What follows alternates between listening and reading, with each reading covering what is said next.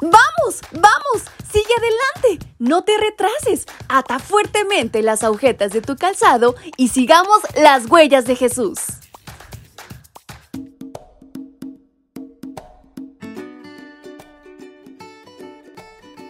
Hola, hola chicos y chicas, ¿cómo están en esta mañana? Espero se encuentren muy bien y estén disfrutando de este valioso día que Dios nos ha prestado.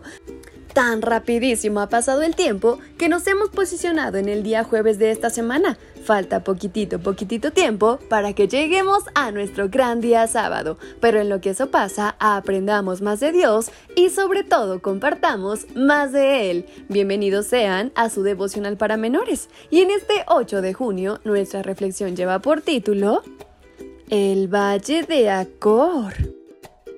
Acán respondió a Josué. Verdaderamente yo he pecado contra Jehová, el Dios de Israel, he hecho así y así. Libro de Josué capítulo 7, versículo 20. Aunque Dios pudo decirle a Josué quién era el culpable, ordenó una investigación desde la tribu hasta la familia y hasta la persona responsable de la derrota en Nai.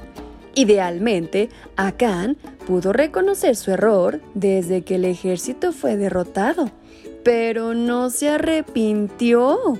Pudo confesar conforme la investigación avanzaba y se acercaba a su familia, pero nunca lo hizo, hasta que él fue señalado. Pronunció las palabras de Josué 7:20. ¿Pero crees que ese arrepentimiento fue genuino?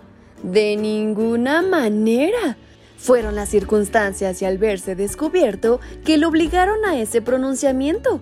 Bajo esta misma categoría están personajes como el faraón en Éxodo 9:27, Balaam en Números 22:34, el rey Saúl en 1 de Samuel 15:24 y Judas que traicionó a Jesús en Mateo 27:4. El pecado acarrea consecuencias. Y en este caso, la muerte de 36 soldados se pudo haber evitado.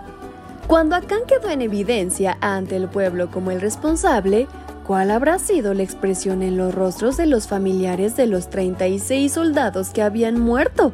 ¿Puedes imaginarla?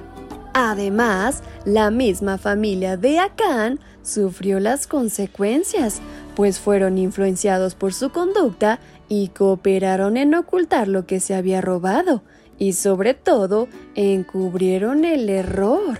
En consecuencia, toda la familia murió en el valle de Acor y en el lugar quedó como evidencia un montón de piedras. En Gilgal y en el Jordán quedaron como recuerdo monumentos de piedra para celebrar la gracia y la misericordia de Dios. Paradójicamente, en el valle de Acor quedó también un montón de piedras para recordar la justicia de Dios. De allí en adelante, la expresión valle de Acor llegó a significar tragedia, lamento y derrota. Más adelante, tanto el profeta Isaías como el profeta Oseas usan la expresión Valle de Acor con un nuevo significado. Lo refieren como un lugar de reposo y pastizales y como puerta de esperanza. Es decir, como ocurrió con Josué e Israel cuando le dieron a Dios de nuevo el control de la estrategia. Así también puede pasar con nosotros. Cuando nos arrepentimos de verdad, cuando buscamos a Dios de todo corazón, ninguna derrota permanecerá por siempre.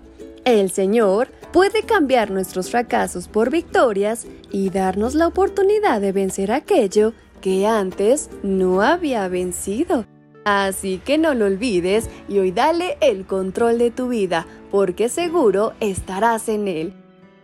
Y con estas palabras en mente es como nos despedimos de nuestra reflexión. Espero hayan aprendido bastante, pero sobre todo lo lleven a la práctica. Su amiga Fabi les envía un fuerte y muy caluroso abrazo hasta donde quiera que se encuentren. ¡Hasta pronto!